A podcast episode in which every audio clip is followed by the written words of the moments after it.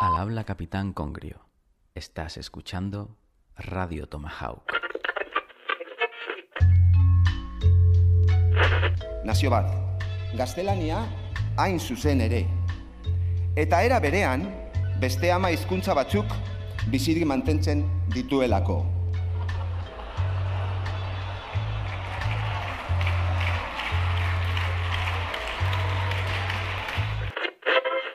Digo que tenemos la suerte de que España es una comunidad política, una nación que comparte una lengua común, el español.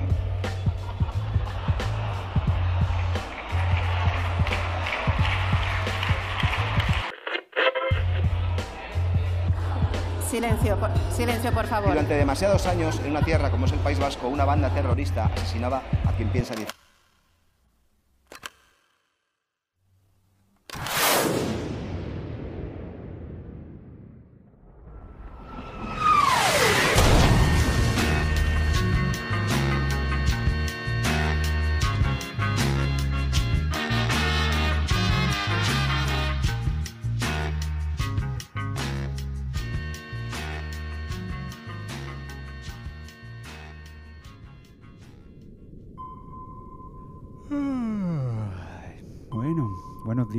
¿Qué tal? ¿Cómo estáis? Venga, desperezate.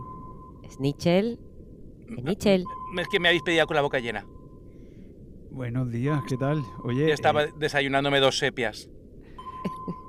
Qué acaso. oye, vosotros estáis cómodos. Yo, yo me siento bien. Yo estoy aquí a Oh, gusto. yo estoy la verdad. encantado. Yo estoy Sí, encantado. Yo sé que que es drújula con los cefalópodos no está tan contenta, pero yo estoy encantado con esta nueva mm, etapa de mi vida. Es una maravilla. Bueno, pero no, yo, no pasa nada. Mientras sigamos haciendo radio, compensa cualquier choco que aparezca por aquí, aunque sea hora intempestiva. Así que yo me apaño. Bueno, pues ya haremos el reparto de habitaciones porque esto de estar aquí todo el mundo en la radio, salón, biblioteca, tienda de disco, eh, mm, sala de cine, yo creo que tendremos que ordenar un poco el, el submarino y sin nada más, Os lo dije, que había que hacer turno, pero no me escucháis. bueno. Bueno, pero el bote de la harina es innegociable. Venga, rebozado, vamos a por otro. Venga. Empezamos.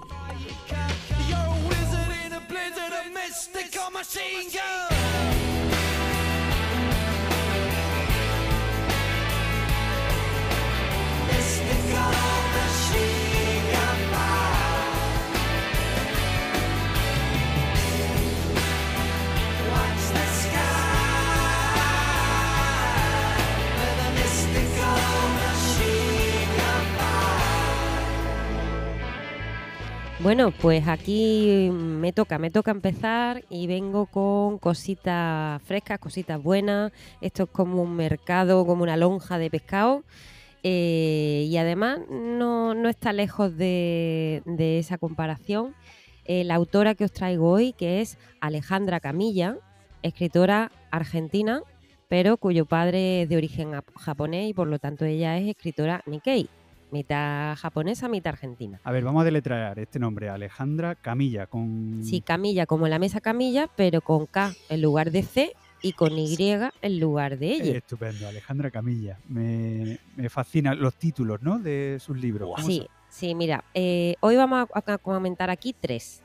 Eh, Los árboles caídos también son el bosque, que es un, un libro de relatos de 2015 que se publica luego en 2022 en la editorial argentina Bajo la Luna. El segundo es El sol mueve la sombra de las cosas quietas, eh, que sale en 2019 en esta misma editorial.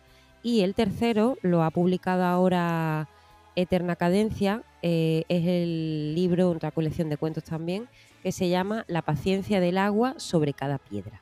La verdad es que los títulos no pueden ser más bonitos y más sugerentes. Qué, qué delicia, ¿no? Son auténticos Los haikus. títulos- Efectivamente, los títulos conservan esa cosa oriental del Sí. haiku y, y de, de- de la poesía esa de, de lo pequeño, lo cotidiano y como un poquito misterioso, ¿no? Como si hubiera algo detrás a lo que es. no terminamos de acceder. Y bueno, pues esta autora, mm, nacida en 1966, eh, se caracteriza justo por eso.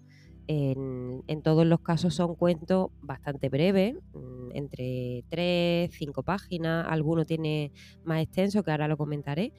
Y, en todo ello hay una serie de, de constantes, son cuentos, la mayoría de personajes, eh, pequeñas escenas, en donde a partir de una anécdota aparentemente eh, pues eso, cotidiana, eh, frívola en algunas ocasiones, ¿no? O mecánica, rutinaria, se esconde de repente un abismo de profundidad y, lo que va como una corriente soterrada por todos esos relatos eh, son asuntos tan trascendentes como el miedo a la muerte, el recuerdo de personas que ya no están, la pérdida de la inocencia, el paso de, la ingenuidad a la madurez, el miedo a quedarse solo, mm, en fin, una serie de, de- de estampas ¿no? que ella no aborda de manera directa, sino que mediante ese misterio que es capaz de crear, eh, un poco sinuoso a veces, eh, los relatos cuando terminas de leerlos, pues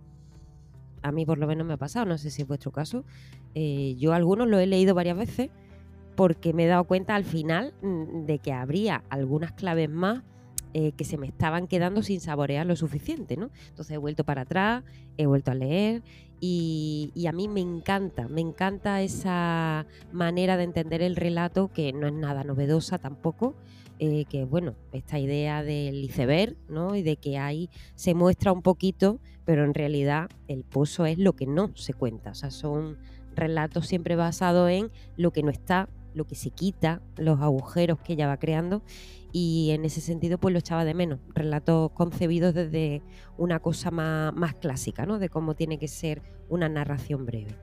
Yo ahora tengo la suerte de que como estamos aquí juntos, eh, puedo leer todos los libros que Drújula, porque los deja por aquí, entonces... y me- otra cosa es cómo los devuelves tú. Sí. Mugre. Yo me he terminado. Los árboles caídos también son el bosque. Y estoy completamente de acuerdo en el análisis que, que está haciendo.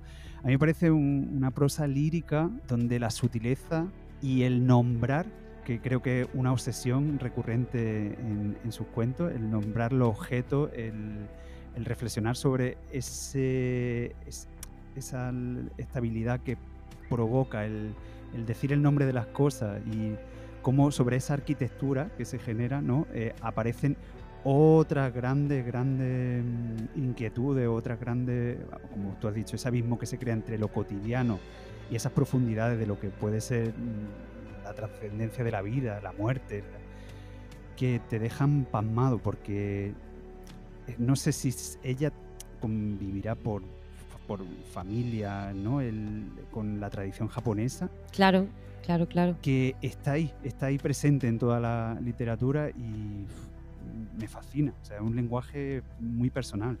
Yo quería saber, Nietzsche, tú que eres el que te estabas leyendo, el último, el que ha publicado Eterna Cadencia, que nosotros no lo hemos leído todavía, porque lo has acaparado ahí en tu despensa de, la harina y, y los cefalópodos y no, no hemos tenido ocasión de echarle un vistazo. ¿Qué tal está ese? Sí, no, es que Mugre no me ha pasado los otros dos y entonces yo he tenido que hacerme fuerte con el último porque si no, no había manera.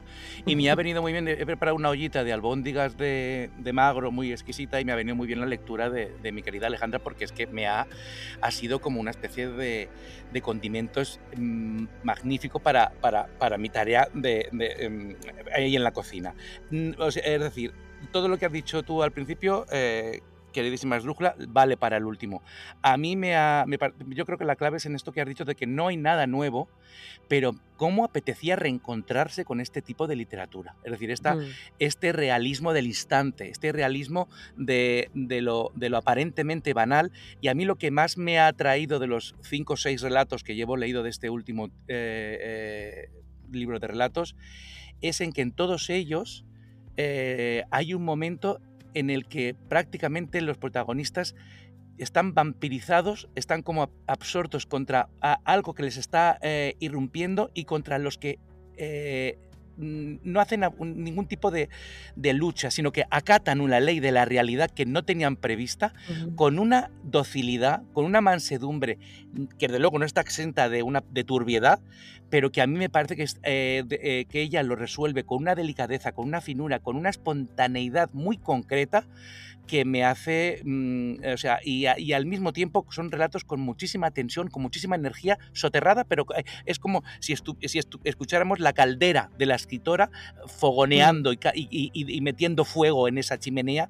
que es el relato. Y sin embargo, todo, es una, todo transcurre con una calma eh, muy muy puntual, muy, muy en el filo de lo, de lo desbordante, porque jamás, jamás irrumpe una tor- un, un torrente y, es, y en, ese, en, ese, eh, en, en ese no acabar está la magia absoluta de este estilo eh, portentoso. A mí me ha parecido, eh, ha sido un trayazo absoluto Alejandra Camilla. Es la, para mí, la importancia de los objetos, de cada palabra, Sí. de cada. cómo todo está perfectamente organizado de una forma que, como bien dijo Esdrújula, al releer te das cuenta de todo lo que te ha conseguido introducir, pero en esa cotidianidad, o sea, en esos objetos, en ese nombrar, con, con esa obsesión que tiene continua por nombrar las cosas y cómo se van ordenando y en el momento más delicado ese objeto se convierte en lo más importante y desemboca en las reflexiones más fabulosas.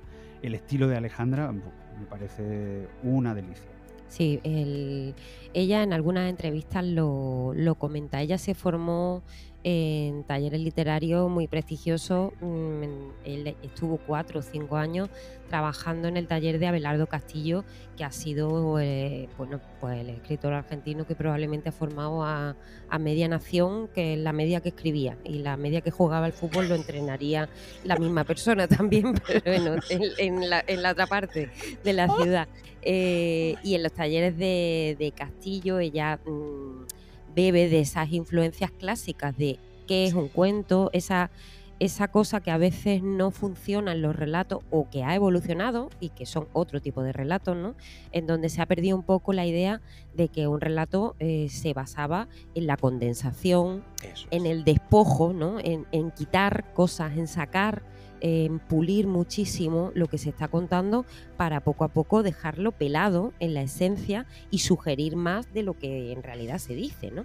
Hay otras maneras de afrontar un cuento eh, que también eh, hay grandes maestros, pero este estilo eh, que remite un poco a lo clásico y en, el que se nota esa formación que ella, que tiene en los talleres de, Abelardo Castillo, eh, yo, como tú dices, Nichel, yo lo echaba de menos. Eh, y luego, bueno, pues lo que hemos comentado al principio, el hecho de que ella sea eh, argentina, pero su familia, su padre sea japonés, pues también marca eh, en cierta medida no solamente los títulos, sino la recurrencia de asuntos que tienen que ver con algo onírico, sagrado, ritual, ¿no? Hay como una atención a, a- a los objetos, a las acciones, a las rutinas, contado de una forma pausada eh, y con la sensación de que hay como un ciclo eh, que se va repitiendo eh, y, y todo eso pues pertenece a esa otra cultura, viene más del lado oriental y resulta pues muy, muy enriquecedor para una Sí. escritora que finalmente ella es argentina, pero bebe de toda esa cultura, ese imaginario y esa concepción también del tiempo, de la vida y la muerte, ¿no? Los dualismos que en la mentalidad occidental eh, se comprenden de otra manera y sin embargo eh, en la literatura japonesa pues se absorben justo de la forma contraria, ¿no? No se entiende una cosa sin la otra. No son Eso es. opuestos, sino que se, se implican, ¿no? Y eso es, eso es fantástico, Así leerlo. es. Sí. Así es porque justo tenía aquí subrayada alguna, mm, alguna frase sobre la muerte y porque, o sea, me parecía lo que estás diciendo, ese dualismo, o sea, describiendo pequeñas cosas y cómo aparecen frases tan sentenciosas, si me permitís que os lea, en cosas que tengo aquí subrayadas. Sobre la muerte es la tierra que cae sobre el pozo de la vida. Luego no piensa en la muerte, sino que la siente como una certeza. Eh, y luego una que está muy cerca del título que da el nombre al libro que, que me fascinó. La idea de la muerte siempre fue diferente en mi casa. No era lo opuesto a la vida, sino era una parte de ella. O sea, y todo eso está, mm, pero cosido y entretejido en, en una arquitectura perfecta de cosas cotidianas que cuando aparecen esas frases mm, te hacen reflexionar como en otra dimensión.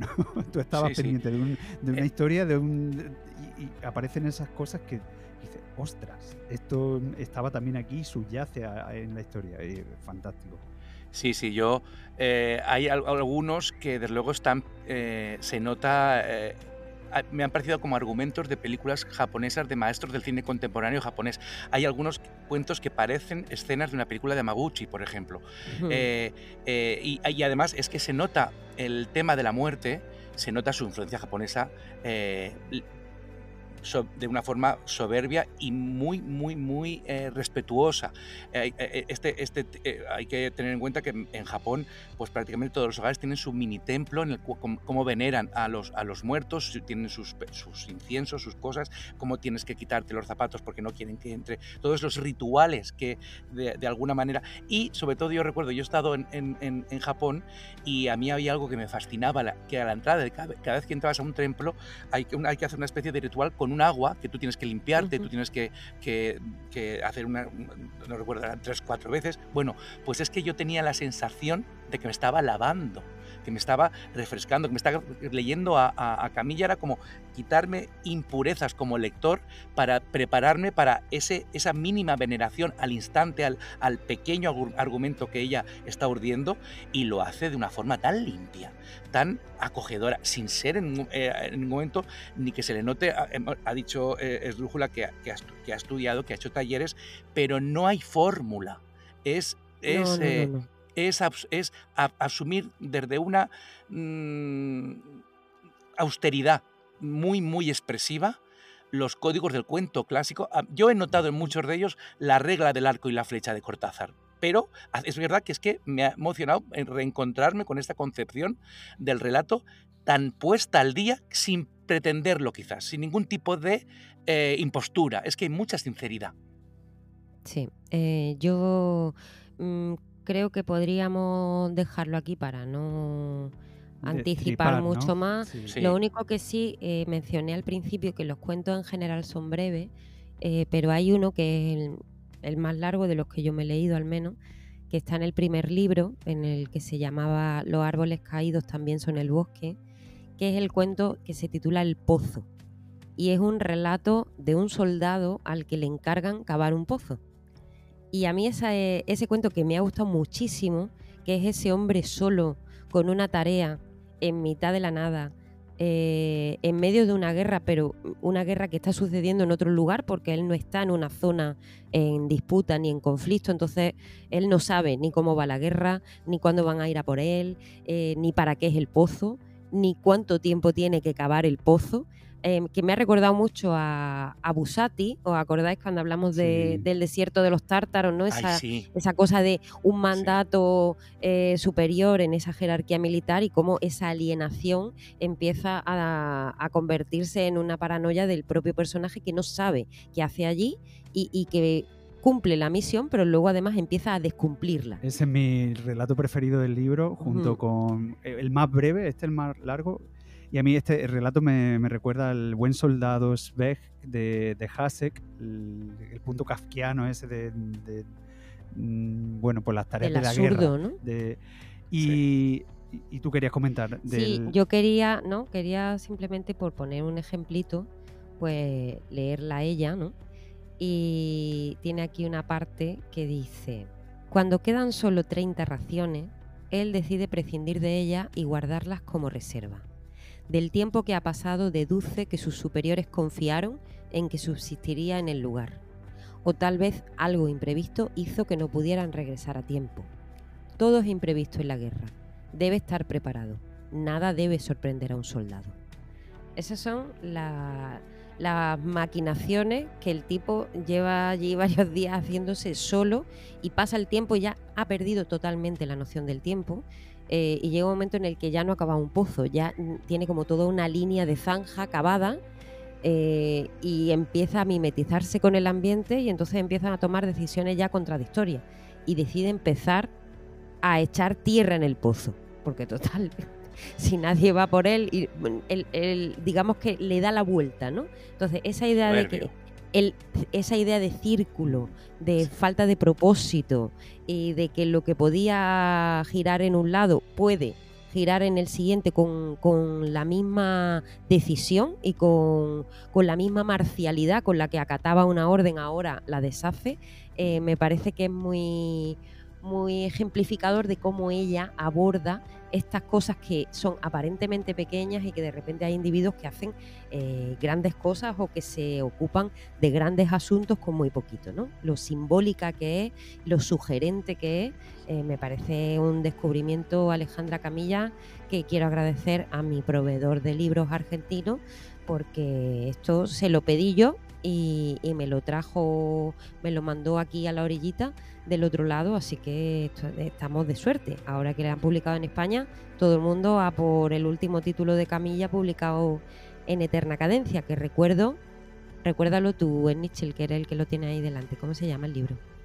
Mm, justamente La de la, la paciencia del del agua agua Sobre cada piedra. sobre cada piedra. Y solamente, solamente quiero concluir que más allá de que puedan gustar o no puedan gustar, hay- son tantos los relatos, pero yo creo que lo que es absolutamente innegociable es la categoría que tiene para empezar cada relato.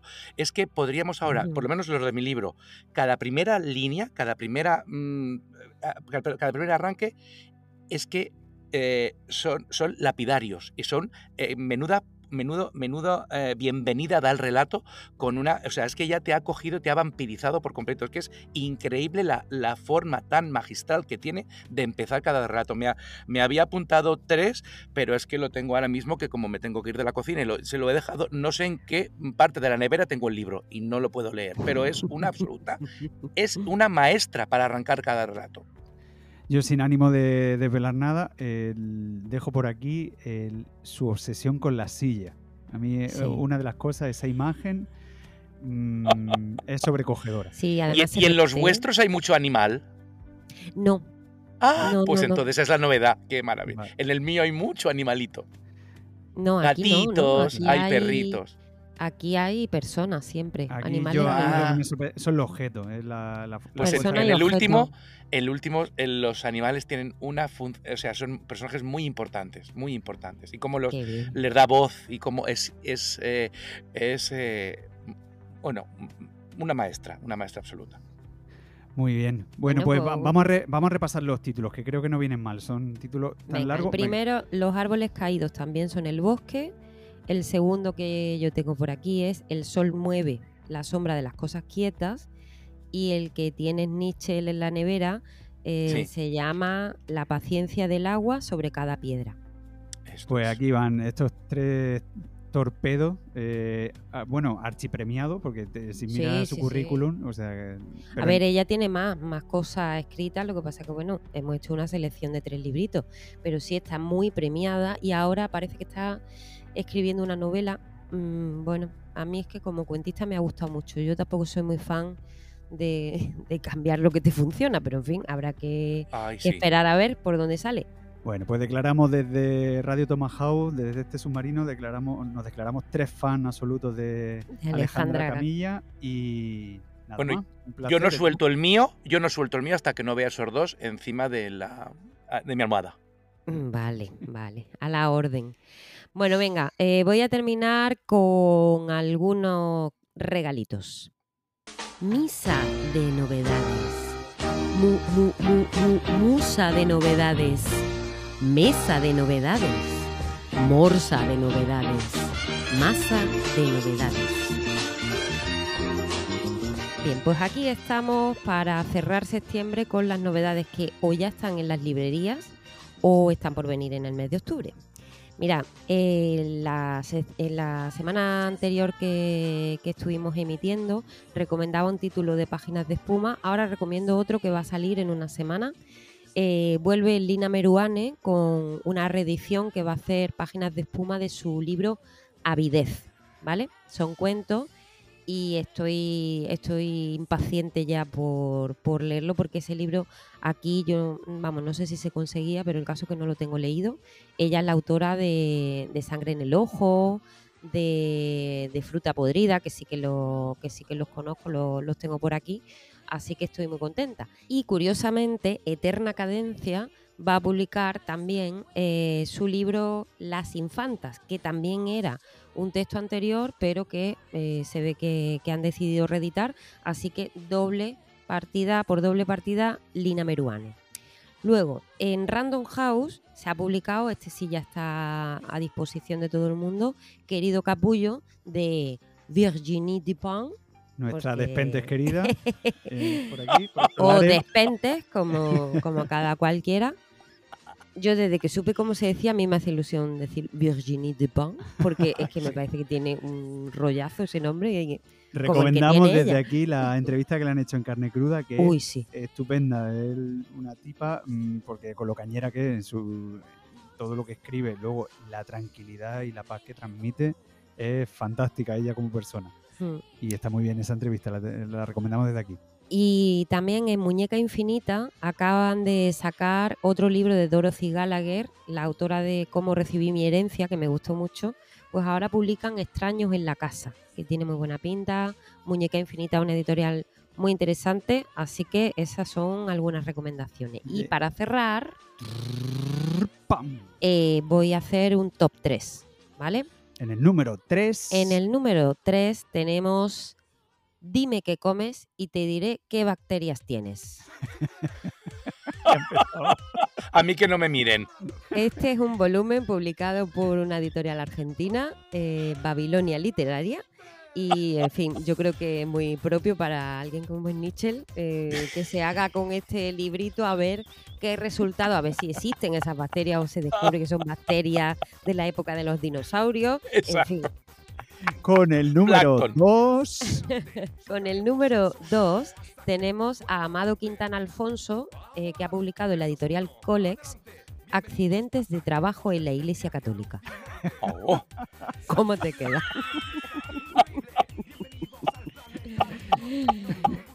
y para cerrar, ah, en el número 1 Ah. íbamos, Solo me viene a la cabeza barbaridades, así que no voy a Muchas. decir nada. muchas a vamos mí también. increciendo el final por todo lo alto. En el número 1 Con el número 1. La editorial Voz de Papel publica el libro de José Carlos González Hurtado titulado Nuevas evidencias científicas de la existencia de Dios. Bravo.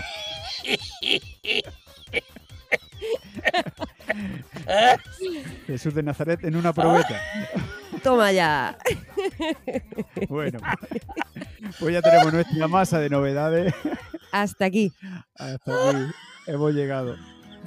Seguimos.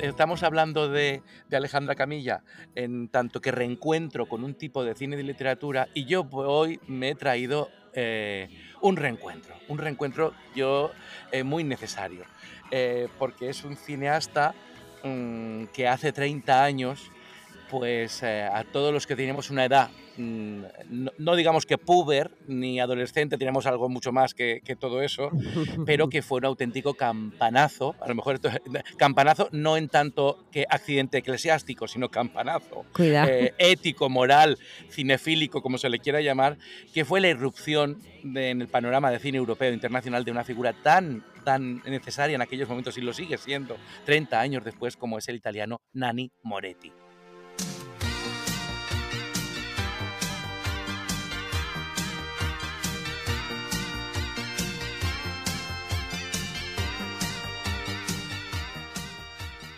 Una experiencia mm, más que gratificante, porque ha sido reencontrar y, y- y- ponerme al día con él, porque ten- tuve la oportunidad en la misma tarde, en el, cine donde acudí, han tenido el gusto, este, ya, a ver si eh, con esta, mm, parece que está volviendo la gente a, a- a a las salas de cine, a la pantalla grande, y vuelven las cadenas a tener estas ideas de ir, eh, dar, dar la oportunidad de, mm, con la excusa de un estreno, poder ver un título anterior y, y hablar con el pasado de ese cineasta que, que acaba de, de proponer su última obra.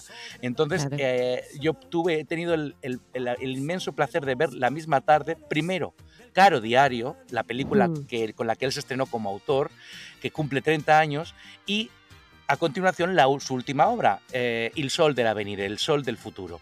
Y la verdad es que la, la experiencia es eh, portentosa. Yo volver a ver 30 años después, la, creo que la vi alguna vez después de la cuando la, cuando la vi a- con motivo de su estreno, eh, me, ha, me ha emocionado muchísimo porque desde luego está intacta. Caro Diario se mantiene con todo el mismo mm, caudal de inmediatez, de arrojo, de, de valentía, porque lo importante en Moretti cuando irrumpe es eh, que eh, pone al día una cinematografía que estaba huérfana de talento durante más de dos décadas por lo menos, eh, con Fellini muy mayor, con los grandes nombres del neorrealismo pues fallecidos o sin, sin poder rodar.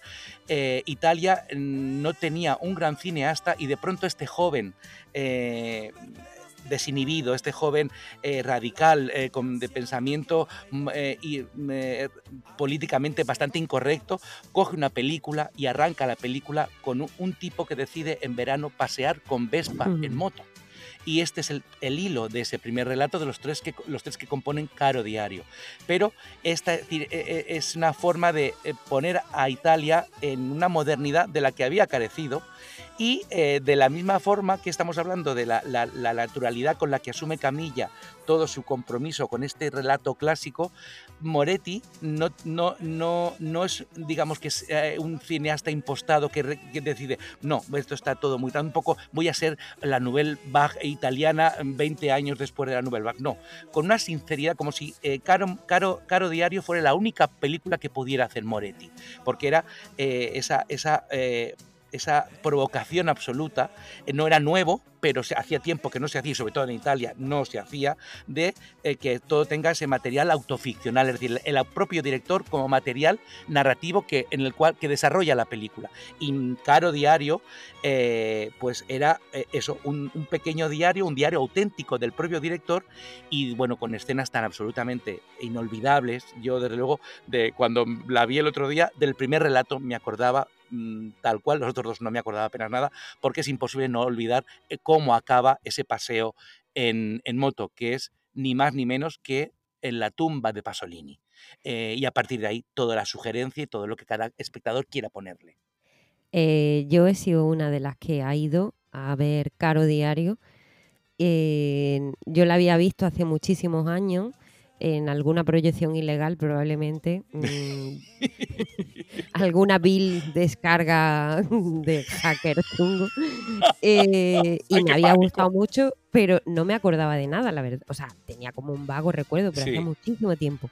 Y me hizo muchísima ilusión verla en el cine.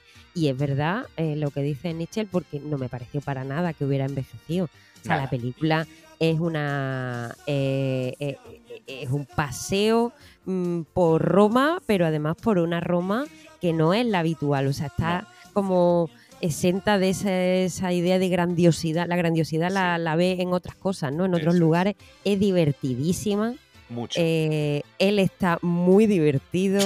mm, tiene unos puntos absurdos que es que me moría. O sea, es que se me había olvidado que, que- que artista.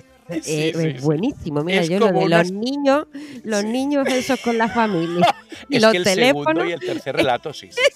Es que yo tampoco me acordaba. Y lo, de los- lo del segundo con los niños es absolutamente eh, increíble. Era de pronto, era una especie de, de Woody Allen neorrealista. Es que era, fue incatalogable. Era, era algo, era algo eh, tan novedoso, tan sincero y tan divertido. Eso es cierto. La gran comedia italiana puesta al día. Cuando hacía muchísimo tiempo que en Italia no se hacía buen cine. Eso, Sí. eso te iba a decir, que cómo has visto el, el sol del futuro con respecto a Caro Diario. A ver. La hemos visto también. He de decir, claro, que la vi a continuación, eh, vi una a las 8 y a las 10 vi la otra. Y la verdad es que mm, a mí. No, no, no, no, no, que va, que va, que va, no, no, no, no, no, no, no, no, no, no, en absoluto. Eh, yo creo que no es, no es una peli, es, voy a ser eh, ay, eh, muy sincero, es decir, creo que no es una película redonda, pero me importa un pimiento. Me parece que eh, hoy en día eh, tener esta capacidad para ser un borbotón, un torbellino, un, un deshilachado, es una película a la que seguramente le falta alguna pasada más de, de depuración, pero es tan absolutamente libre. Es una película hecha como, como eh, hay, trata muchas cosas, hay muchas capas, muchos significados, pero el, yo me quedo con la, eh, mm, el entender la- el, el- el discurso artístico como una necesidad. Es decir, como, como una especie de, de- de que es como si el oficio de cineasta pues, equivale al- al- al- a la necesidad, a, lo que tiene un, li- un- un- un- un escritor frente a un folio en blanco, a, a la realidad frente a un, a fotógrafo, a la piedra del escultor. Es decir, esa, la- el cine como vocación, el cine como urgencia, el cine como que no se acabe eh, eh, eh, como como fiesta colectiva, lo festivo, ese final, no vamos a desvelar qué es, pero eh, evidencia y, y explicita esa vocación festiva que hay dentro de una película que tiene eh, una, una- una riqueza de, de sustratos eh, increíble, irregular, evidentemente, porque la película habla otra vez de él mismo, es decir, no, Mm, se, claro. no se expone como, como personaje, sino que está, la película habla de un director de cine que está rodando una película, esta película está hablando de unos hechos históricos, analiza el, el- el- es una película en ese sentido muy moderna, con muchos conflictos que están pasando en la actualidad. ¿Qué ha pasado con la izquierda europea? Este, eh, eh, la película narra lo- el- ese punto de inflexión en, el- en- en la inercia del Partido Comunista Italiano cuando de pronto tiene que plantarle cara a mamá Rusia. Es decir, Rusia acaba de invadi- invadir Hungría y eh, los comunistas italianos tienen que decidir si acatan lo que la... eh, lo que impone el Partido Comunista Ruso o se rebelan frente a algo que, que- supone acatar eso, eh, caer en una incongruencia, en una incoherencia ética increíble. Y eh, bueno, eso de la mano de esa ida y venida, por un lado estamos viendo como espectadores en la sala esa película que él está rodando, los problemas que él tiene y luego los problemas que va arrastrando él como tipo, como personaje. Es, eh, y en ese sentido, eh, fíjate, me, voy a, mm, me parece muy interesante, como en los últimos tres o cuatro años eh, se están viendo como hay muchos cineastas que están sintiendo mucha necesidad de hablar de su infancia. Pedro Almodóvar, Spielberg, eh, Kenneth Branagh han hecho películas autobiográficas de su infancia. Y sin embargo ahora están, estamos viendo películas en las cuales los directores están abordando la figura del director de cine de una forma bastante cruel y bastante poco gratificante. Eh, están coincidiendo en la, en la pantalla la película de Nani Moretti con la de Aira Sachs, Pasajes.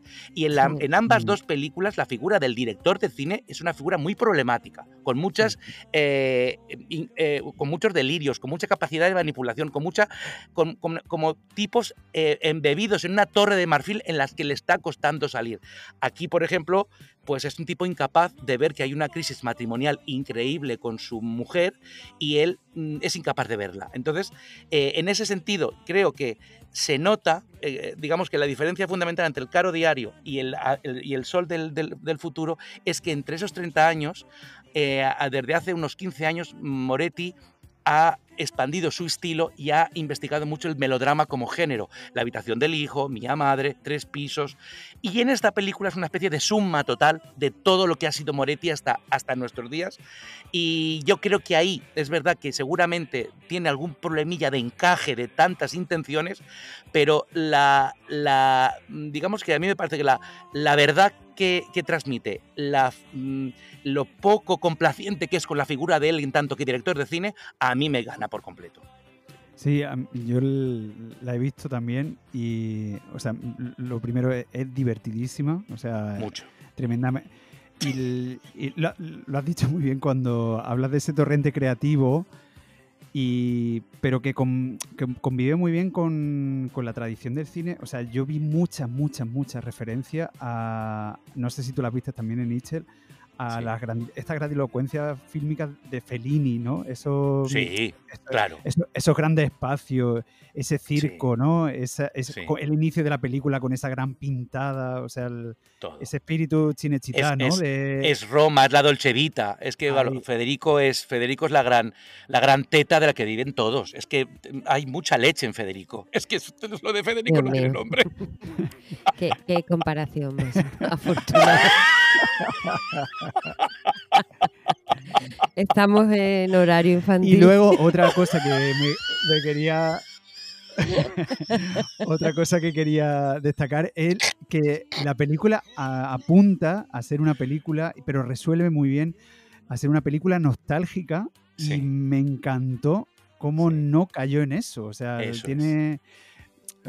Porque, a ver, no deja de ser un tema de, pues como tú ya has dicho, que el- qué está pasando con una izquierda europea o, o- o históricamente ese rodaje, esas nuevas generaciones de cineastas que llegan, ¿no? Eh, ese- Sí, sí, sí. eh, eh, como esa escena fabulosa donde él está corrigiendo continuamente al nuevo cineasta. Eso, esa escena Que- en la cumbre. Es la cumbre, pero claro, mm, podían haber caído en la nostalgia pura y dura. No, y, no. y no, o sea, eh, No. lo que genera es una reflexión para el antiguo cine con las nuevas tendencias que vienen y Sí. cómo, no sé, pueden convivir ambos géneros, cómo puede estar todo en diálogo, pero sobre todo lo, lo que consigue es reírse de sí mismo. Y Exacto. ese- e- eso hay muy poca gente que lo hace de esa forma. O sea, Eso cómo es él arrollador. Consigue terminar el final de la película con un final completamente diferente, Totalmente. o sea, narrado en escena, o sea, Sí, sí, sí, magistral. Me quito la, el A mí sombrero me. con- yo con había Moretti. visto, eh, cuando fui a ver precisamente la de Aira Sachs, la de Passages, Sí. eh, pasaron el, el, el tráiler de El Sol del Futuro de Moretti sí. y me dio mucha pena porque es que el vídeo promocional está montado de una manera que parece que la película es una película de un señor eh, que ha hecho una historia sobre sí mismo y sobre cómo el mundo ya no merece la pena porque todo lo bueno ya ha pasado, porque él no entiende nada, Sí. porque está fuera de onda. eh, y- yo pensaba que, que iba a ir así. Y Sí. que de hecho cuando fui a ver la película iba con cierta prevención porque es que lo que daba a entender el tráiler, el montaje eh, Sí. que han hecho era un poco eso, ¿no? Película de señor mayor, famoso, que pierde poder, que pierde privilegio, de repente todo es una amenaza, todo es una mierda, ya nada es como antes y siempre cualquier tiempo pasado. Nada, Y nada. no Todo es así para nada. Nada. Muy recomendable. A mí Sí. me ha gustado mucho también y yo coincido contigo en que tiene sus cosas, tiene sus puntos débiles. No es caro diario, es como una versión atenuada mm, Sí. de algunos de los elementos que había ahí, pero aún así, la película eh, es una gozada y sales Sí. del cine mm, siendo un poquito mejor. Sobre todo porque Sí. eh, da alegría esa sensación reconfortante al salir, ¿no? Después de una hora y media allí a oscura, eh, pues Sí. que de vez en cuando te cuenten también una historia que tiene cierta ironía, eh, distancia, ¿no? Con respecto a sí, Sí. mismo, Sí. mm, que también te la contagia a ti, ¿no? Como ese él- análisis él es crítico, ¿no? Él es brillante, o sea, ya está. Todo el Es rato. decir, está- Y pone unas caras de loco que te meas, ¿eh? Es Es que-. Es que va, eh, eso es horrible lo cómo se desprecia generalmente a los directores que interpretan sus películas. A mí me ocurre, con perdón, siempre que A mí puedo me lo, muy valiente con, eso. ¿eh? con Clint Eastwood. Clint Eastwood de Million Dollar Baby está a- algo, es algo eh, in- increíble. Moretti en sus películas está soberbio siempre, soberbio. Mm. O sea, ese personaje no puede hacerlo y, y además no se repite. Y esta, esta, esta vocación de provocar, eh, de mezcloteo, de experimentar, de cuando me da la gana saco la película y hago una, una película, eh, saco la, la cámara y para que se explicita el rodaje de la película que yo estoy haciendo. Cuando quiero hago un musical, cuando quiero me pongo a bailar, cuando quiero cito Caro Diario y cojo una pelota y juego con ella. Sí, Eh, sí, Y todo sin que tenga eh, impresión de que sea capricho, sino que lo está requiriendo la necesidad del personaje. El personaje además por sí mismo, con sus delirios, por, porque claro, es incapaz de comprender lo que está a su, a su alrededor. Y la única forma que tiene de expresarse y que tiene Moretti de expresar esa, ese atolladero, Fellini lo, lo expresó como nadie en esa obra eh, absolutamente eh, medular del cine contemporáneo, que es ocho y medio, la crisis, de, la crisis creativa de un director. Este, este no es que esté en crisis, bueno, está en crisis más su vida que su forma de hacer el cine, seguramente. Pero eh, es que me parece, es, ese, es como una... mm, Y además es que mm, mm, después de Tres Pianos, que era un melodrama fascinante, cómo tiene esta capacidad de rehacerse, de, de no, de no enrocarse en un estilo. A mí eso me...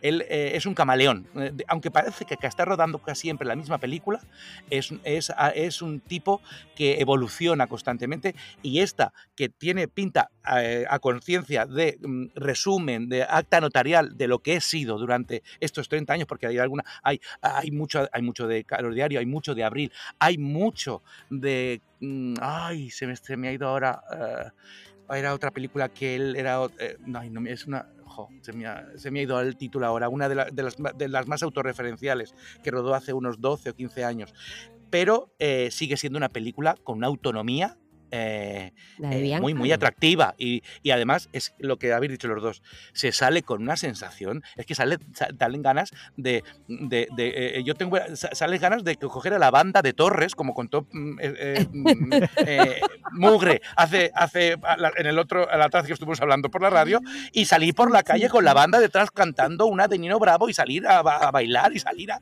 a- a beber y a emborracharse y a, orgiar, y a orgiastizarse y a todo Muy lo que bien. haga falta. Es una película que da muchas ganas de vivir y se sale Hay mucho mejor, es verdad. hay Lo que ha dicho eh, eh, Esdrújula Cerda, que sale uno siendo, mm, no sé, consciente de que, bueno, no me han dado ningún mitin, no me han dado ningún cuento moralista, no me han dado ningún tipo de lección, no lo pretende, pero yo he sacado muchas conclusiones. Sí, sí, sí. Y el, el momento, yo creo que podríamos terminar, el momento mágico y Sí. cuando suena la música de Franco Battiato. Bueno, Yo- bueno. Ay, se me acaba de, de- de erizar el páncreas, querido Mugre. Sí, sí, sí. O sea, a mí me parece El páncreas lo tengo ahora mismo a flor de estómago. Sí, sí, sí. esas cosas que, que, que- no, que siente ese pellizco y, y dice, bueno, pues aquí estamos ahora mismo todos con el cuerpo pues, emocionadísimo y yo vamos, creo que es mi momento preferido de la película. A mí la, la- eh, la corrección de la película con- moderna me parece de, de- de genio. Ese, momento es el 10 absoluto cuando se mete en una película que no es suya y quiere corregir lo que se está haciendo. Me parece algo que puede ser en manos de otro director, eh, sería un mitin insoportable de Sí, no. el cine ha muerto, el cine ya no es lo que No, era, no, lo que estaba diciendo. Y sin embargo, cómo lo sostiene, el tiempo que le da ese episodio y cómo lo resuelve. Un maestro. Bueno, vamos a acabar porque tengo muchas ganas de Ambigú. Tengo muchas ganas de Ambigú, que llevo 30 años esperando el Ambigú que va a venir ahora. 128-1 primera. Acción. Le dije antes en el ensayo que hablara más bajo, que no lo dijera todo a voces. Vamos, otra. Venga, todos a primera. ¡Motor! ¡Rueda! 128-1 segunda. ¡Acción! ¿Pero de dónde habéis sacado este monstruo? ¡Ay, ay, ay! ¡Me cago en el padre de los hermanos! Ay, ay, ay, ay. Bueno, no, no voy a hablar de películas que he visto, sino de lo del, un poco mm, mm, aprovechándome del título de, de- la película de Nani Moretti, el cine que está por venir. Y bueno, que para mí mm, es que desde luego, no sé si es un sol, pero es una luz incesante absolutamente en mi, en mi memoria cine- cinéfila, porque evidentemente uno nace a muchas cosas después de ver películas como El espíritu de la colmena o como ver El Sur. Entonces, Oh. es una de las grandes injusticias de la historia de nuestro cine que haya un genio un genio a nivel mundial de la cinematografía, del arte cinematográfico, y que hasta haya, hasta haya estado 30 años sin que a nadie le haya eh, querido producir una película. Y por fin, por fin, el gran Víctor Erice, mayor, pero, pero, pero pertinaz como pocos, eh, la semana que viene estrena su Cerrar los Ojos. Y bueno, solamente quiero decir que la gente, mm, no sé cómo va a ser, las referencias son muy buenas, pero que la gente por favor acuda a presentarle sus respetos, como de la mejor manera posible, que es ir a un cine de pantalla grande y ver la que seguramente, no, espero que a ver si a, le da tiempo a rodar alguna más. Él está muy bien de salud y de físico y sí, evidentemente tiene Mm. mucho talento, pero claro, 30 años más no va a poder aguantar. Espero que, que haya, haya, en- eh, haya algún productor eh, valiente y, le, ponga otra vez eh, en disposición poder preparar una nueva, eh, un nuevo capítulo en esta, en esta filmografía eh, única en la historia del cine. Tres películas, tres, tres, tres hitos en la, en la historia del arte cinematográfico y por fin eh, tenemos a eh, esto, bueno, pues cerrar los ojos de Víctor Erice, la historia de un cineasta que hace tiempo que hay, hay mucho de, de autoficción, de todo lo que le ha pasado. Es muy triste lo que le ocurrió, por ejemplo, con el embrujo de Shanghái, que es una cosa que a mí me da mucho asco ni acordarme todo lo que se hizo con él. Cómo Fernando Trueba pudo caer tan bajo y filmar una, una guion que no era suyo y que era de, de Erice. Había trabajado el guion de la novela de Marseille y el productor se enfadó con él, le quitó la pasta y Trueba se prestó a rodar un guion de Erice cuando, bueno, esto, en fin. Por fin, nada, Maldito cerrar los Trueba. ojos bien pronto. Sí, exactamente. todos los, los truebas. Ala. Así que nada, el, el cine del futuro es el, el cine de Erice. Bravo.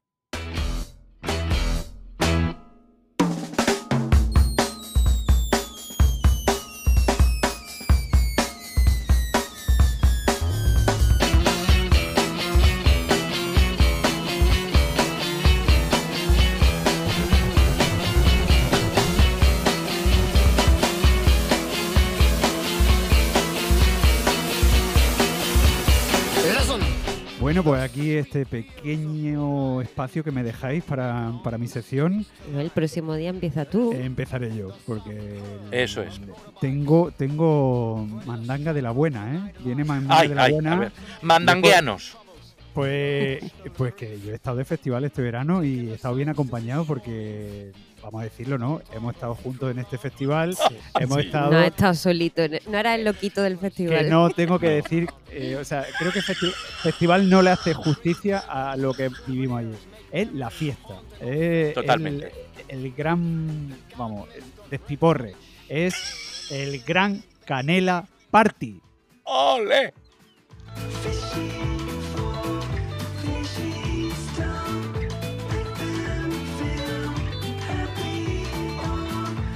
Pues sí, eh, ¿es un festival? Sí. ¿Es un macrofestival? No. Es un festival Grande, sí. pero no es un macrofestival. O sea, estamos ante un festival hecho como siempre se ha hecho un festival. Y es que nos ha devuelto la ilusión por los festivales.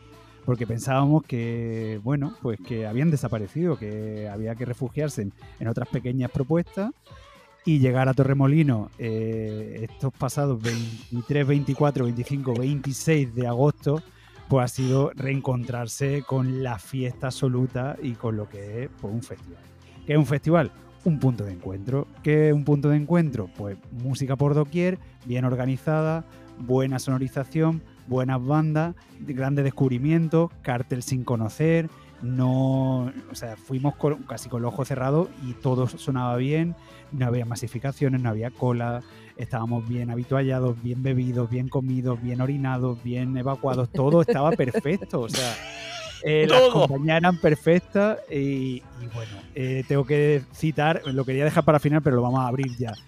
Una gran fiesta de disfraces que hacen el último día, que para nosotros se queda y para toda la gente que estuvo allí. eh, es una fiesta, es un festival, pero a mí me parece que es un espíritu festivo Carnavalesco bueno. total, sí. Total. Eh, qué bueno que si hablamos del cartel, lo voy a, a comentar un poco, pues la alineación es eh, estupendísima y sobre todo es mm, diferente, eh, que no se ven en todos los carteles que, bueno, pues que se repiten hasta la saciedad en el resto de festivales. Así que el miércoles 23 pudimos estar en el concierto de Panda Viera Sonic Boom, que, Mm. que bueno, Bueno, que ahí está la sintonía de Nietzsche como, Ey, ahí ese, como ese es el regalo. origen. Ese es el origen. Que yo no sé vosotros cómo visteis este concierto. A mí me pareció que estaban defendiendo el Pet Sound en directo y así lo hicieron. O sea, que ellos sonó impecable. Sí. eh, toda la gente teníamos la boca abierta, una fiesta absoluta. Y es que Muy no- buen no- rollo. notábamos que era un momento histórico. O sea, yo Sí. estaba, hablé con varias personas desconocidas que me decían, yo solo he venido hoy a este concierto. Y llevas toda la razón. O sea, Toda. hubiera hecho todos los kilómetros para ver este gran momento que, bueno, Mm. unas proyecciones estupendas y todo, Impecable. Mm. Sí, sí, sí, o sea, lo hicieron tal cual, defendieron el Tal disco a, a la perfección. Y ¿Cómo esa- cantaron? Es que cantaron Sí. muy bien. Es que, Muy es que fue una. Fue, una fue, o sea, yo, yo era la que más expectativas tenía y me, a, mí, a mí me sobrepasaron. Yo me divertí. Es que eh, fue un encantilamiento absoluto. Luego nos gustó mucho el momento de Rocío Marque y Bronquio, que Sí. bueno, pues ahí se pusieron las cosas, los puntos sobre la IE, ¿no? Y todo el mundo eh, pudo disfrutar de, de Rocío en estado de gracia y este Bronquio, que Ay, es ay. Bronquio es un crack. El bronquio Sí. es una neumonía con patas. El, no, el bronquio no tiene nombre. El No bronquio, yo me quiero constipar del bronquio totalmente. no tiene ¡Qué verano nos ha dado el bronquio! ¡Qué maravilla! Y bueno, y destacar, bueno, de todo el cartel, también la propuesta, la gran propuesta de Jonathan Brick, que nos dejó Ay, a todos ay, sí. con la boca abierta. Sí. O sea, Sí, sí. esta, Es, como, es como un Moretti encapuchado. El Jonathan Brick. O sea, ahí lo que sucedió en ese escenario para nosotros se queda. O sea, esa Ay, sí. propuesta eh, donde dos bailarinas como si fueran Como dos arlequines sí. mm, espeluznantes. Tenemos que decir que él Sí, sí, apareció sí. con su con su cara completamente mm, blindada, tapada, con unas vendas, pero eh, todo en un blanco Sí, era inmaculado. como- no Era sé- como un descarte de una película de David Lynch. Sí, Sí, un poco eso, Su ¿verdad? pie de micro era un tubo fluorescente rojo. Como una espada de Darth Vader. Lo único que tengo que decir es que la banda no veían nada, los pobres estaban pasándolo fatal, pero Tú estuviste padeciendo mucho por ellos. y su, y su vamos, eh, mantuvieron eh, súper fantástico. El resto del cartel, Alien Tango, Nilufer, Yana, Pilimpin Pusis, Repión y La Trinidad, que bueno, que estuvieron también eh, grandes, pero queríamos destacar y no vamos a destacar todo. Con el jueves nos pasamos a mi gran momento preferido, que fue, mm, yo aquí me tuve que retirar a mi aposento, me busqué un sitio, me desaparecí, no me viste y el pelo, porque me fui a comulgar y a entrar en sintonía con Black Midi. Black Midi para mí fue eh, el gran momento del festival. Yo tenía muchas ganas de verlo y, fue un momento de, donde el virtuosismo y, y melodías para todos los públicos pueden conectar, desenfado, a la vez que música de gran nivel, está todo al mismo nivel. Y qué temazo, qué poses, qué estado de gracia, qué manera de ocupar el escenario, qué fuerza, qué cantidad de vatios, qué... pff, no sé. Y, y qué careta te has dejado también. Si yo veo que vosotros habéis heredado las caretas del Canela Party, ¿no? Sí, total, total. Vale, pues hago un llamamiento porque como mi careta no ha ido todavía al Canela, por favor, eh, queridos amigos del Canela Party, que soy estupendo y maravilloso, a ver si me los traéis, que, que estoy frita por verlo, ¿eh? Muy bien. Fritica. Aquí apareció. El jueves 24 podemos seguir con. eh, estaban en el cartel Dry Cleaning, que creo que al señor Nietzsche fue uno de sus momentos preferidos del festival. completamente seducido por dry cleaning. O sea, No era, entiendo. era, era ah, yo, yo caí eh, al suelo me, y, y- y levité un rato, pero rozándome mucho la barriga con, el, con, el, con la tierra. Sí, sí, sí. Era, era, para mí fue uno de los momentos incuestionables. No puedo entender. También compartieron escenario con nuestra queridísima y polémica Noga Erez, que Buah. para fue uno de los conciertos de- del festival. Pero tenía el corazón dividido. Sí, bueno, te- tiene una pequeña polémica. Hay movida, hay movida, Le persigue hay a. Noga Erez. eh, y bueno, ahí hubo algún revuelo al principio del concierto que se solucionó de aquella manera y ya está. Y el concierto continuó y seguimos la fiesta porque estábamos de fiesta. Para mí un momento de máxima comunión y de máxima casi de ver arrodillado en genuflexión fue Karate, que, Sí. o Karate, que estaba Qué de calidad Boston. tuvo ese concierto, sí, sí, sí. sí. señores, señores bien, ¿eh? señores bien, que hicieron música bien. categoría. eh, con ningún tipo. Era como. Era volver a los 90. Eh, Estábamos en los 90, era 1997 y una banda de Boston venía a, pues, a ilustrarnos y a, A dejar las a- cosas bien claras, sí. muy clara, y así fue. Y terminó la noche con ese gran momento. Bueno, eh, están nuestros Pony Bravo, que hicieron un concierto que para todo el mundo eh, eh, necesitábamos ese contacto porque lo echamos mucho de menos en los escenarios y todos los fans, pues, nos supo a gloria. Mm. Y Pantocrator, Same, Squid y el gran momento de la noche, Ay. Joe Unknown. O sea, Yo la tengo. Madre mía. Ojalá.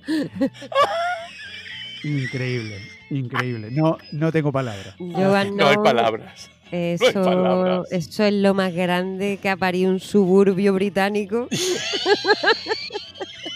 Sí, podemos hablar, podemos hablar de lo God save to Joan. Sí, sí, sí. Madre mía.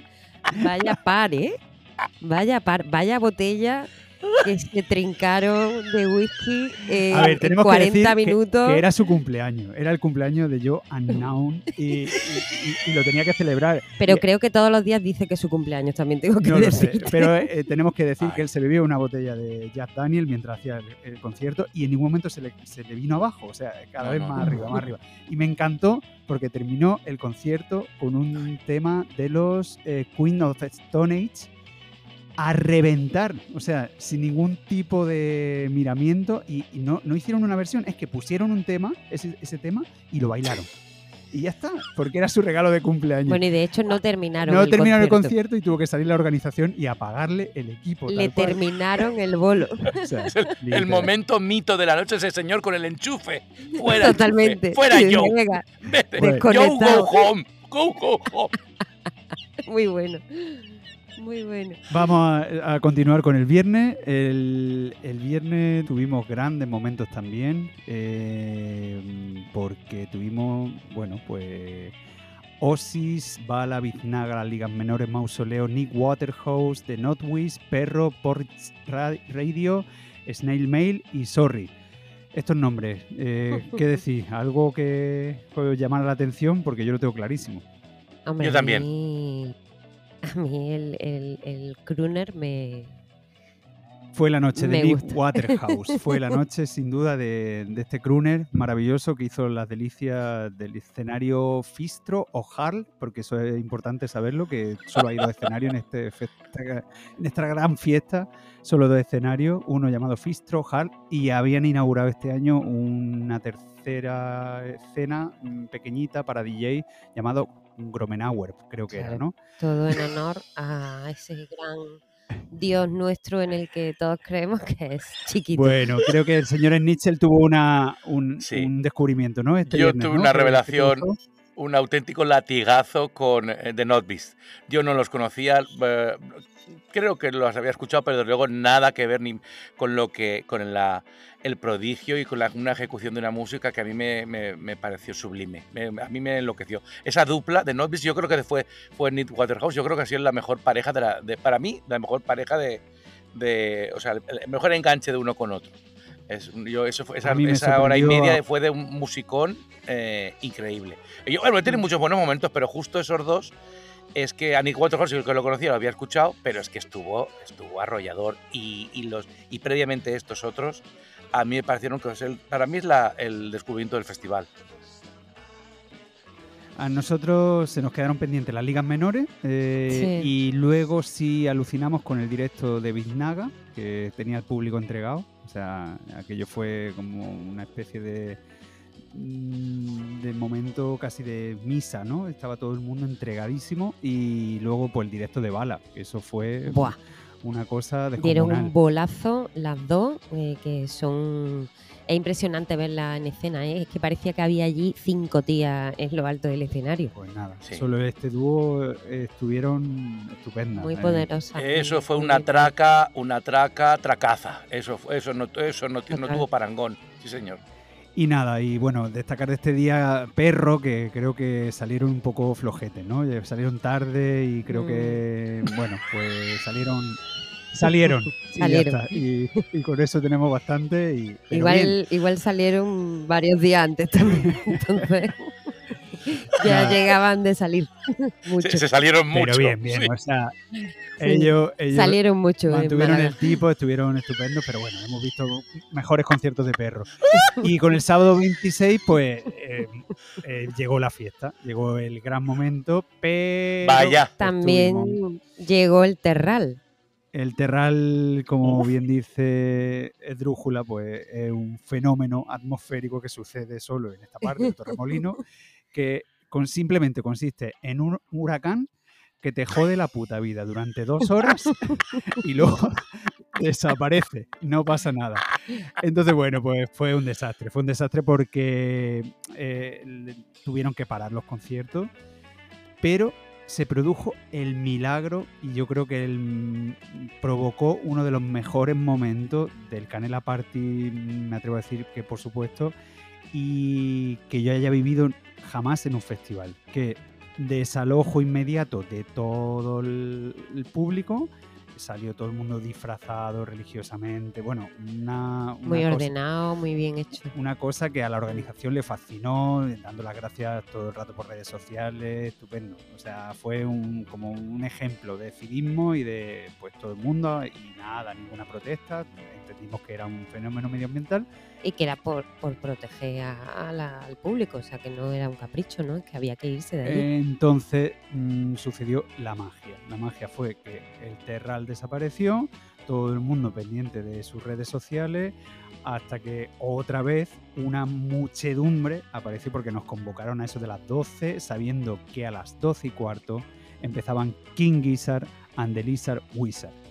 Y yo creo que, no sé vosotros cómo lo visteis, pero fue uno de los momentos más eufóricos que he visto de una masa embrutecida. Yo lo único que miraba, ¿no? nosotros estábamos relativamente alejados y lo único que veía eran ballenas eh, hinchables que volaban, pelotas gigantescas, resto de disfraces, gente que volaba porque mucha gente se lanzaba del escenario, pogo, eh, fue una cosa de decir eh, todo el mundo, ¿por qué? Porque creo que el año pasado también perdimos a esta banda de King Gizzard and the Lizard Wizard, no pudieron actuar, entonces parecía que estaban gafados y salieron con una energía que Claro. contagió mm, a- al público y el público se lo devolvió, que luego mm, pudimos leer declaraciones de esta gente que jamás habían visto algo con tanta energía. O sea, estaba todo el mundo embrutecido. Yo creo que sido uno de los conciertos más, más salvajes de una banda entregada con el público, público con la banda y era una fiesta absoluta.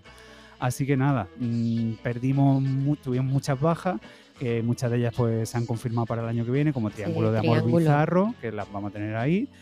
Y luego, bueno, pues se recolocaron algunas cosas y- y pudimos ver pues cosas como Cave In, que sí salieron de nuevo, Carpenter Brut y mm, luego tenemos uno de los grandes, grandes, grandes momentos de cierre que aquí estuvo Les Savi Fab, que me regaló de las cosas más, más mm, grandes mm, y más grandilocuentes que he visto jamás en un escenario de concierto. Este hombre, Qué idea de olla. este hombre, eh, solo tengo que decir una cosa que resuma el concierto. En su segundo tema estaba encima de la mesa del técnico eh, cruzando, o sea, se cruzó todo el público y se subió encima de la mesa del técnico, o sea, en un techadito que tienen encima para protegerse, estaba, estuvo cantando el segundo tema enteramente ahí. O sea, a partir de ahí, imaginad todo lo que vino. Em, recuerdo una alfombra roja gigantesca sobre el público. Y esto es verdad. O sea, este hombre tenía preparado en su cabeza que iba a lanzar una alfombra roja. Así lo hizo, la lanzó, cubrió mm, como Cientos de metros cientos de, de metros de público. público y él empezó a andar sobre la alfombra roja. O sea, como en si fuera un Moisés. cuarto, quinto tema. Y a mí me parecieron de las imágenes más bonitas y yo creo que es una de las imágenes soñadas por todos los rockeros. O sea, mm, yo creo que es de las cosas más, más mágicas que he podido ver en un escenario. El problema, pues que el público abajo estaba intentando sujetarlo, pero claro, como no lo veían, pues hubo un momento que la magia del Fab desapareció y se hundió en su propia alfombra roja, que él recogió muy bien, y no tuvo ningún tipo Muy ordenado. De, ningún tipo de, o sea, mm, él, él siguió cantando, se bajó el público, siguió bailando. Y otro de los momentos que nos regaló el Fab es mm, teníamos durante todo el festival, como era una gran fiesta, pues unas máquinas de confeti que al final de cada concierto, pues aproximadamente a los 10 minutos del final de cierre, siempre en algún momento álgido de los temas, lanzaban confeti al público. Eran momentos, pues bueno, pues deliciosos, ¿no? Pues el Sabi Fab estuvo justo en el momento de la explosión con su cuerpo delante y le explotó, o sea, kilo y kilo de, de confeti sobre su barriga. Pero es que él seguía con el, con el viento, o sea, un monstruo de la escena, un monstruo. y me encantó cómo su banda, de manera impecable, seguían tocando tema tras tema, tema tras tema, y dieron un conciertazo. Y vamos, yo creo que lo más. Mm, la élite del frontman estaba con este hombre, el Xavi Fab que desde aquí, bueno, mis bendiciones. Y, un buen fisio, ¿eh? porque se pegó una buena leche cuando se cayó de la alfombra. He dicho Moisés, no era Jesucristo sobre el agua, pero él andando sobre el público hasta que se cayó para un ladito que el hombre tiene una edad ya, ¿eh? Sí, sí, sí, estuvo estupendo. Así que nada, fue un festival que desde aquí mm, felicitamos ya a la organización, declaramos fanes absolutos. Ya eh, tenemos el abono. Tenemos el abono de la siguiente edición. Mm, y hay que ir pensando el disfraz. Hemos tenido un disfraz muy bueno que se vio arruinado y se ha valorado poco porque no pudimos hacernos la foto en el fotocall famoso y el fotógrafo este que está sacando los retratos de todo el mundo tan fantástico, pues en ese hilo no estamos nosotros. ¿Por qué? porque estábamos volando por Torremolino. Nada, Pero luego volvimos, a la gente le gustó, así que... Pero contad, contad de qué os disfrazasteis, no ha sido contado. Pues íbamos vestidos de testigos de Jehová. De los verdaderos. Verdaderos testigos, de Jehová. Eso puedo dar fe yo por nuestra apariencia, creo que la gente también nos confundía con algún tipo de mormones, evangelistas, porque cogimos el testigo de Jehová. Era unos, testigos de Jehová muy internacionales, muy transfronterizos. De los 80. Éramos más de los 80, Más, puros, los originales, los de original. los que aparecían en tu casa con la mochila a cuesta, cargada de Biblia y de... Era la perfección, era una armonía, era un conjunto irreprochable. Teníamos además teníamos folletos sobre teníamos folletos sobre el Canela Party y sobre los conciertos.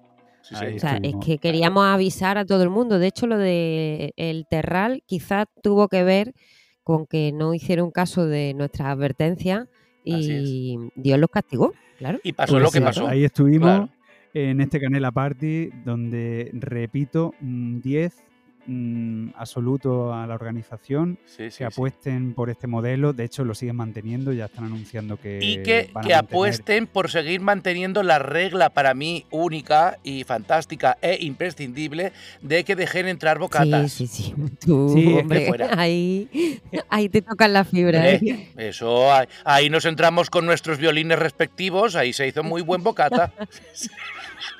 Desde aquí recomendamos encarecidamente a todas las escuchantes de Radio Tomahawk que vayan a pie juntilla eh, con los ojos cerrados a, este, esta gran fiesta de la música. Y bueno, pues ya em, están empezando a pergeñar su siguiente cartel y estamos pues entregadísimos desde aquí de Tomahawk. Así que nada, yo creo que con esto pues acabamos la sesión de hoy. Tengo que decir una cosa antes de terminar. Eh, pues nada, que volvamos. Hemos visto el, impacto que ha tenido un poco el, primer capítulo de la temporada.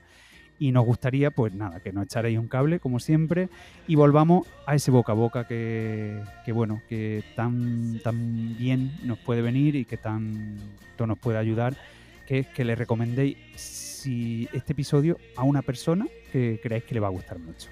Con eso, yo creo que podemos conseguir una red de Tomahawker entusiastas que van a ir al Canela Parte en masa el año que viene. y que Nos encontraremos con el Capitán Congrio en Canela Party el año que viene. ¿Existe aún el Capitán Congrio? A veces pienso que somos un sueño del Capitán Congrio. No lo sé, no lo sé. A ver qué, qué estará haciendo el Capitán Truman. Congrio. No sabemos nada, no sabemos si estará fuera, está dentro. Nos maneja está y no lo sabemos. ¿no? No sé. Yo sé que estoy muy a gusto aquí con sus mandos. eh, estoy realmente agradecido de tener esta compañía, a pesar de los olores y, Y los sabores. y los sabores. Estamos tan juntos que aquí no solo se huele, aquí ya se, se saborea al otro. Pero bueno, para el próximo día emplazo a hacer un reparto de tareas, habitaciones y dejar un poco la comuna esta que tenemos aquí, que, que esto empieza a ser un poco lamentable el estado de todo esto. Y hay que pintar, ¿eh? Hay que pintar el submarino que, que esto no está muy presentable, hombre. Que si alguna vez nos visita alguien, que, que podamos hacerle frente a la visita con un poquito de dignidad. Así Bueno, lo dicho, Thomas Hawker, un placer absoluto. Echarle un cable con la difusión. Esperamos que, que podamos, pues bueno, eso, compartir el episodio con, entre todas y que, que esto vaya creciendo como la espuma, porque es un placer absoluto hacer lo que estamos haciendo para vosotras. Y nada más, ¿algo más? ¿Terminamos Nada con más. esto? Que- Eh, Mitchell, Nada, yo estoy cierra tú raro. hoy, cierra tú hoy, a- cierra tú hoy. Yo me voy ahora mismo acá, voy a, voy a hacer mi resoponcito, que me, eh, yo a mí hab- eh, eh, hablar por micrófono me da hambre. Pues nada más. Qué novedad. Yo no tengo nada que decir. Un abrazo gigante.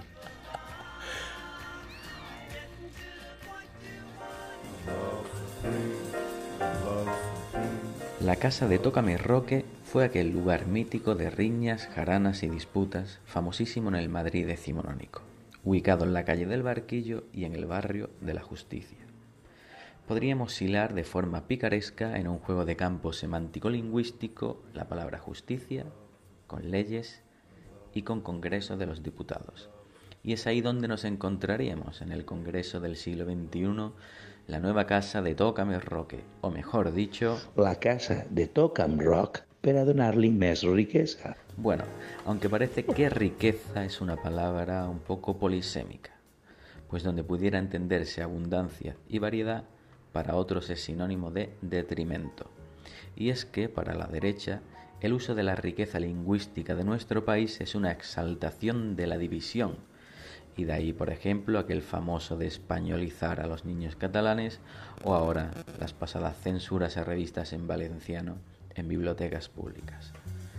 Y es que se ha aprobado en el Congreso el derecho a intervenir en cualquiera de las lenguas cooficiales, entre ellas el castellano, claro, que recordemos se denomina así para crear un ámbito inclusivo con las demás lenguas también españolas, véanse el catalán, gallego y euskera.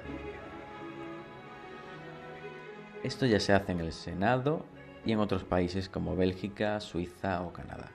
Pero este movidón intralingüístico no sienta nada bien a la derecha, que recurre, como siempre, a la ya cansina retaíla de la desunión, concepto que además carece de sentido, pues qué mayor desunión habrá para nuestra patria que poner impedimento a las lenguas que en ella se hablan.